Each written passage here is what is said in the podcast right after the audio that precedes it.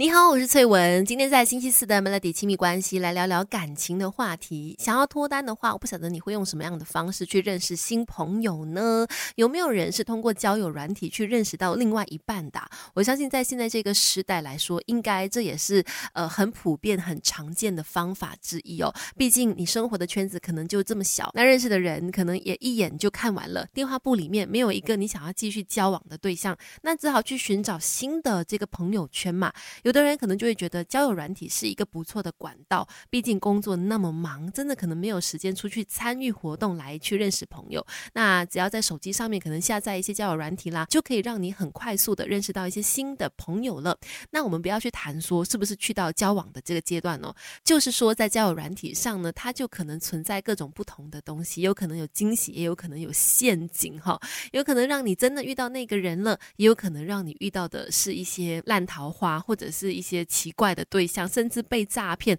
所以，如果你打算要使用社交媒体啦、交友软体啦，去认识另外一半的话呢，有很多地方一定要来小心留意，要来好好的保护自己的。你可以不问世事，但别不懂人情世故。Melody 亲密关系，你好，我是翠文，继续在 Melody 亲密关系。今天我们在聊嘛，有没有试过呢？用交友软体来去认识新朋友，甚至认识另外一半呢？这是很普遍的一个现象。但是说真的，这些交友软体上面。可能有惊喜，也可能有陷阱，怎么样来去辨别，让自己免于受伤害呢？这很重要啦。其实，首先第一步呢，肯定是要先来去确定自己用这个社交软体、这个交友软体的目的是什么？是打算来认识朋友而已，还是说，哎，希望找到一段稳定的关系呢？然后你也要先想好，说想要找到的对象大概是什么样的类型的。再来，我觉得设一个止损点、停损点是很重要的。可能在跟某个陌生的朋友去认识的时候，大概到。什么样的阶段你觉得哎不行了，不能再继续跟这个人交谈了？他可能带有一些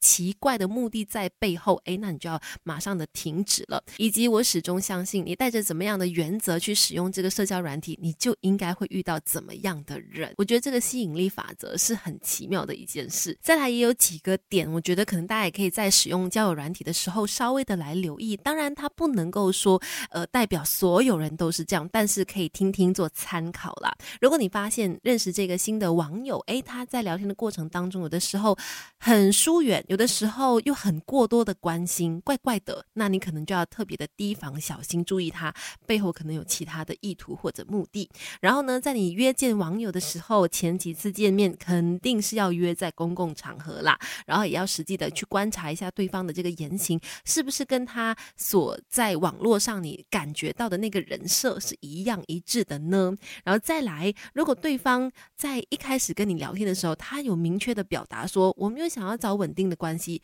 请你一定要相信他说的是真心话，不要以为说哦可以通过认识他去改变他，没有这种事情。Melody 亲密关系，想要爱情闪光，先好好修炼。想要脱单，你是不是有想过要靠交友软体来去认识新朋友啦？甚至如果有机会的话，遇到那个他呢？其实说真的，用交友软体去认识到一个新的人，有机会交往，甚至到最后呢可以开花结果结婚这样子的。成功案例也是有的，但是呢，靠的我觉得除了运气之外，也要看你是不是足够的仔细细心去观察你所认识的这些对象是不是对的人了。那刚才就分享了一些迹象、一些方法，让你去留心观察，看看，哎，你遇到的这个人他会不会有可能背后有其他的不太好的目的？如果哎你交往下来都发现还不错的话，那真的就可以约出来见见面啦，然后实际的来看看两个人是不是真的可以相处下来。当然说到认识另外一。半交友软体只不过是其中一种方式啦，还有很多其他的方法，像是我们接下来 Melody 原来在一起这个活动呢，